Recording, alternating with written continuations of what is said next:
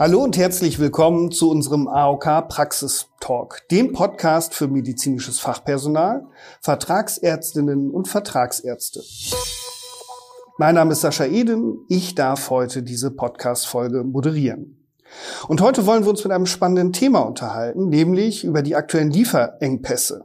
Und dazu haben wir als Expertinnen zwei Apothekerinnen eingeladen, nämlich Frau Dr. Katrin Lind und Frau Tina Tatenhorst. Schön, dass Sie beiden wieder dabei sind.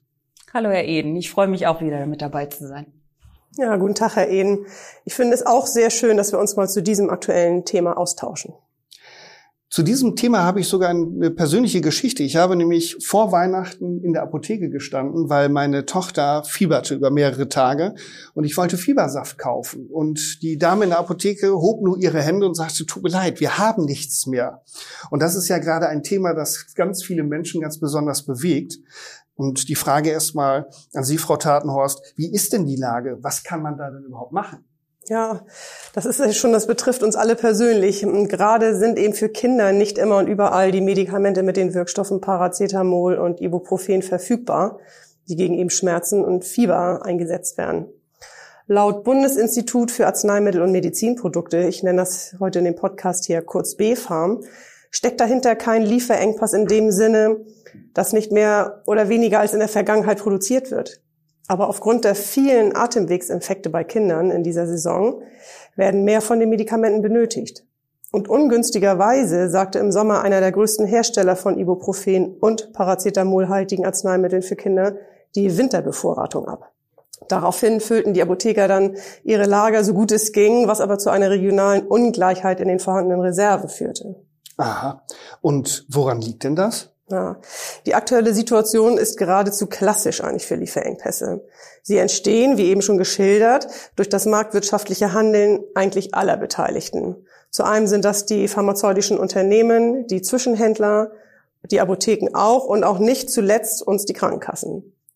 Daraufhin wirken dann auch noch unvorhersehbare Ereignisse wie zum Beispiel in der Vergangenheit Fabrikbrände ein, oder es entwickeln sich wie gerade Krankheitswellen, die das Angebot verknappen oder die Nachfrage erhöhen. Und wenn dann auch noch die Medien Alarm schlagen, dann kommt es schon mal zum Horten von Fiebersäften in den Privathaushalten.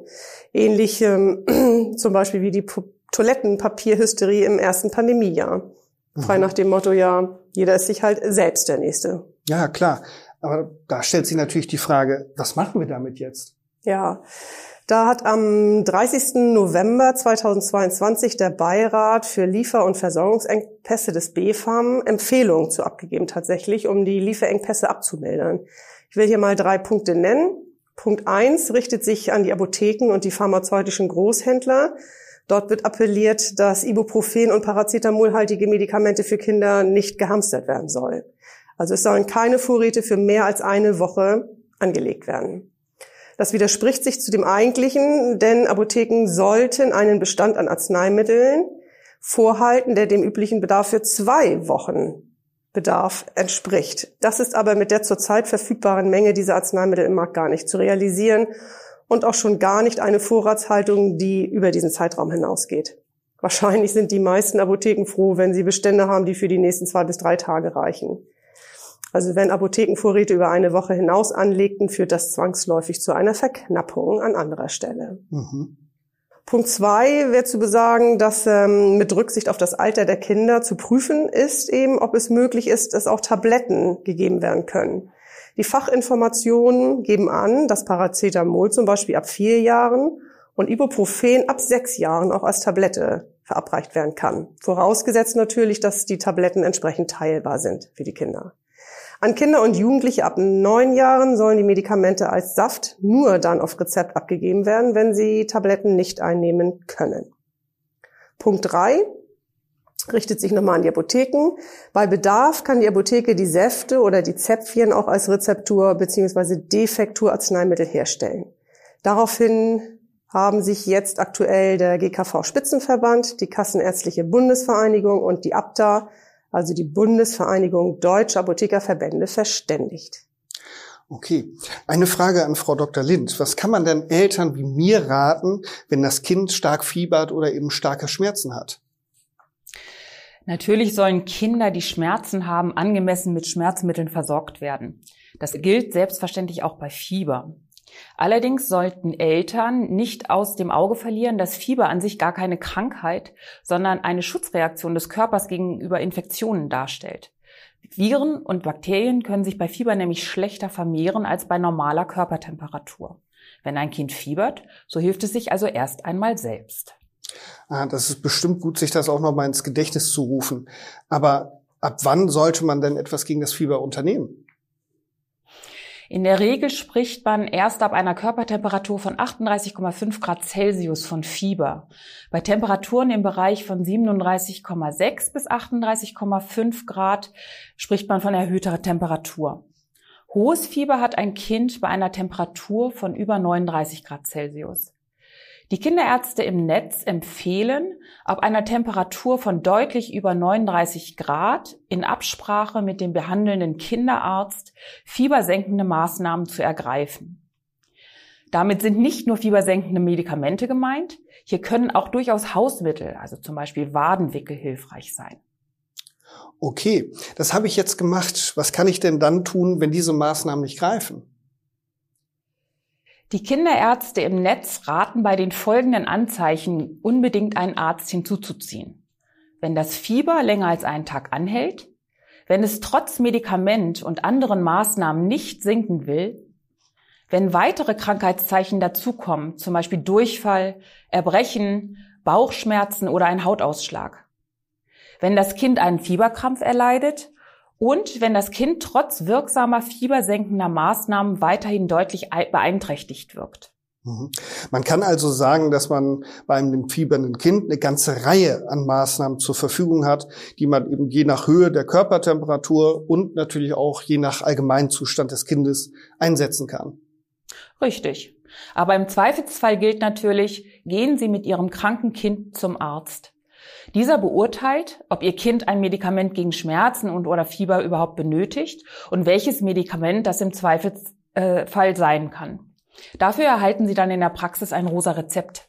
Mhm. Frau Tatenhorst, ähm, jetzt kommen wir auf das Ursprungsthema nochmal zurück. Was passiert denn dann, wenn das Medikament gar nicht in der Apotheke vorrätig ist? Ja, da haben wir ja gerade eben schon drüber gesprochen, wie die Apotheken nach Ansicht des B-Farm dann mit dieser Situation am besten umgehen sollten. Also sollte die Apotheke der Wahl das verordnete Medikament nicht auf Lager haben und auch nicht beschaffen können, dann können die Versicherten in Erwägung ziehen, bei einer weiteren Apotheke nach den Arzneimitteln zu fragen. Kann die Apotheke das Arzneimittel nicht besorgen, wird sie sich mit dem Arzt oder der Ärztin beraten, welche Alternative zur Verfügung steht und für das Kind dann auch am besten geeignet ist. Möglicherweise können zum Beispiel Zäpfchen oder Schmelztabletten angewendet werden oder auch die gewöhnliche Tablette kann in Wasser aufgelöst werden, damit sie das Kind dann einnehmen kann. Für die Antibiotikatherapie ähm, bei Kindern hat das B-Farm ganz aktuell ähm, auf, de, auf den Seiten der B-Farm eine Übersicht zu den Alternativtherapien zur Verfügung gestellt. Ähm, die Verlinkung werden wir dann wie gewohnt in unseren Shownotes hinterlegen, dass man das da einsehen kann. Okay, aber was, wenn das alles nicht geht? Ich denke da gerade so an einen fiebernden Säugling, den kann man ja schlecht Tabletten geben. Ja, da haben Sie recht, Herr Eden. Steht keine der Alternativen zur Verfügung oder kommt für das Kind dann nicht in Frage, so wie hier, dann muss die Apotheke entscheiden, ob das Medikament aus dem Ausland beschafft wird oder ob das Arzneimittel dann extra für das Kind in der Apotheke hergestellt werden kann. Die AOK Niedersachsen hat sich mit der Kassenärztlichen Vereinigung und auch dem Landesapothekerverband Niedersachsen darauf verständigt, dass in diesem Fall zwar der Arzt oder die Ärztin informiert werden muss, aber es muss kein neues Rezept ausgestellt werden. Okay, das klingt dann aber danach, dass es ganz schön teuer werden kann. Und da stellt sich dann natürlich die Frage, wer bezahlt das dann? Ja, das stimmt. Aber die AOK Niedersachsen übernimmt dann in diesem Fall hier für die Versicherten die Mehrkosten. Die Versicherten der AOK Niedersachsen legen einfach wie gewohnt die ärztliche Verordnung, also sprich das rosa Rezept über den Fiebersaft für ihr Kind mit den Wirkstoffen Paracetamol oder Ibuprofen in der Apotheke ihrer Wahl vor.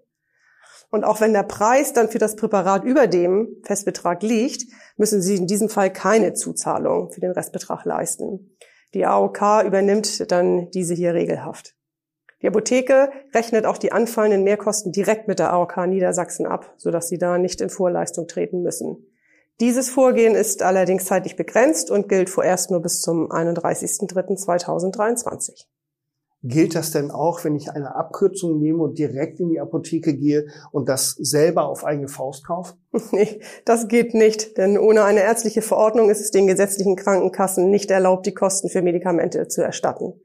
Dies gilt auch für die Mehrkosten, die entstehen, wenn Sie sich selbst entscheiden, das Präparat als Import aus dem Ausland zu kaufen oder auch als Rezeptur speziell für Ihr Kind herstellen zu lassen. Mhm. Lieferengpässe, die gab es ja schon öfter und es könnte ja auch durchaus sein, dass sie auch in der Zukunft wieder auftreten. Äh, Frau Dr. Lind, was kann man als Arzt oder auch seinen Patienten raten, äh, wenn diese Medikamente nicht lieferbar sind? Ja, das ist äh, eine gute Frage. In einer solchen Situation ist es ratsam, in der Apotheke nach der Dauer des Lieferengpasses zu fragen. In der Regel sind die nämlich ganz gut über die Liefersituation informiert und können halt auch Auskunft darüber geben, wann das Medikament voraussichtlich wieder lieferbar sein wird. Bei Bedarf können die Apotheken beim Großhandel oder auch beim Hersteller nochmal anfragen, wann wieder Packungen zu haben sind. Ebenfalls sinnvoll ist es, nach anderen Packungsgrößen oder Dosierungen zu fragen. Übergangsweise kann eine kleine Packung zum Beispiel ja auch mal weiterhelfen oder zum Beispiel die halbe Dosierung, die für eine kurze Zeit in doppelter Menge eingenommen wird. In diesem Fall müssten Sie aber dann mit Ihrem, Ihrem Arzt Rücksprache halten. Die Versicherten sollten sich zudem bei Zeiten um ihre Folgerezepte kümmern und diese rechtzeitig einlösen. Das gilt besonders, wenn die Medikamente dauerhaft eingenommen werden müssen. Gleichwohl ist es, in, ist es in einer solchen Situation enorm wichtig, dass nicht gehamstert wird. Es ist ja verständlich, wenn Versicherte die Arzneimittel, auf die sie angewiesen sind, in ausreichender Menge zur Verfügung haben möchten. Bedenken Sie bei den Verschreibungen aber bitte, dass jede Packung, die Patienten bei sich zu Hause auf Lager legen, jemandem anderen, der sie genauso dringend benötigt, nicht mehr zur Verfügung steht. Die Hersteller geben meist auf den Internetseiten des B-Farm an, wann die neue Produktion des fehlenden Arzneimittels wieder erhältlich ist. So kann man gut planen. Noch ein kurzer Hinweis. Falls das benötigte Medikament nun tatsächlich gar nicht mehr zu bekommen ist, sollte der Arzt oder die Ärztin sich dann gegebenenfalls mit den Apotheken beraten, welcher andere Wirkstoff in Frage kommt. Wenn für eine längere Zeit ein Arzneimittel gar nicht verfügbar ist, dann muss der Arzt entscheiden, wie die Therapie dann eben umgestellt wird. Dies gilt auch und vor allem bei einer antibiotischen Therapie. Mhm. Und wir haben jetzt schon ein paar Mal drüber gesprochen. Lassen Sie uns da noch mal kurz draufschauen. Arzneimittel aus dem Ausland importieren. Was gibt es da zu beachten? In der derzeitigen Situation sind Importe wahrscheinlich jetzt eine untergeordnete Option, da so ein Einzelimport ja auch Zeit beansprucht. Und die Schmerz- und Fiebermittel werden akut benötigt, jedenfalls in den allermeisten Fällen. Da kann man nicht ein paar Tage warten. Aber ganz generell kann man dazu sagen, dass Einzelimporte durch den Paragraph 73 des Arzneimittelgesetzes geregelt werden. Das ist das sogenannte Verbringungsverbot. Hier konkretisiert der Gesetzgeber, unter welchen Bedingungen Fertigarzneimittel ausnahmsweise nach Deutschland importiert werden dürfen.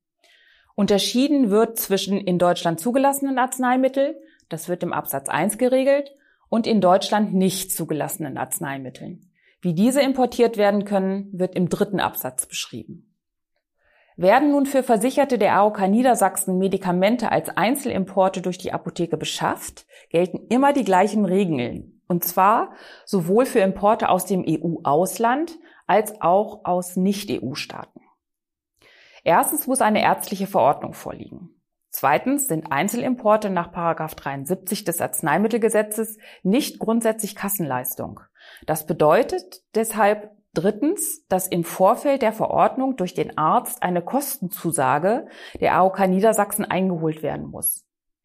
Viertens braucht daher die beliefernde Apotheke keine zusätzliche Genehmigung für die Belieferung einholen. Es ist aber hilfreich, wenn sie prüft, ob die Genehmigungsnummer auf dem Rezept steht. Fünftens muss die Belieferung durch die Apotheke wirtschaftlich sein. Ein Vergleich verschiedener Angebote von Importeuren ist daher sinnvoll.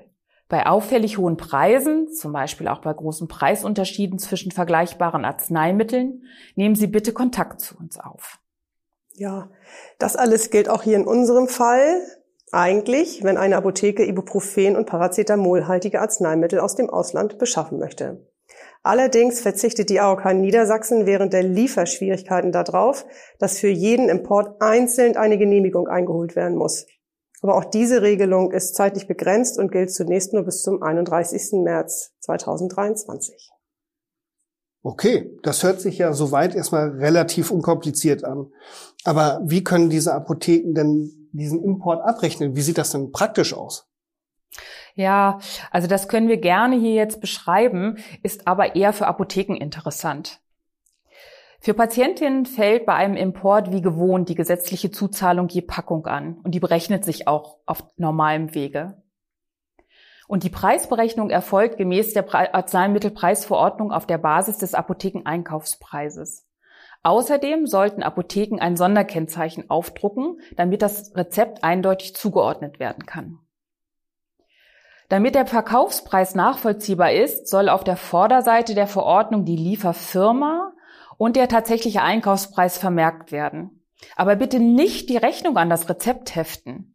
Das ist gut gemeint, aber sie wird bei der Beleglesung in, der, in den Apothekenrechenzentren von dem Rezept entfernt und kann im Nachhinein nicht mehr zugeordnet werden. Dann ist sie einfach weg. Bewahren Sie stattdessen bitte die Liefer- und Rechnungsunterlagen in der Apotheke auf. Manchmal werden im Zuge der routinemäßigen Rezeptprüfung Kopien der Rechnung der Lieferfirma angefragt. Das ist keine Retaxation, sondern gehört zum normalen Prüfgeschäft mit dazu. Wunderbar. Dann erstmal an dieser Stelle vielen Dank an Sie beide. Und Sie hören, die AOK Niedersachsen unterstützt Sie gerne, wenn Sie in dieser Hinsicht weiteren Bedarf haben. Und wenn Sie dazu weitere Informationen wünschen, unter Unterstützung brauchen oder Sie eine Frage, Anregung und oder Feedback für uns haben, dann schicken Sie uns bitte einfach eine E-Mail an praxis-talk.nds.aok.de. Wir wünschen Ihnen alles Gute und einen erfolgreichen Praxisalltag und freuen uns, wenn Sie auch demnächst wieder reinhören. Bleiben Sie bitte gesund und optimistisch.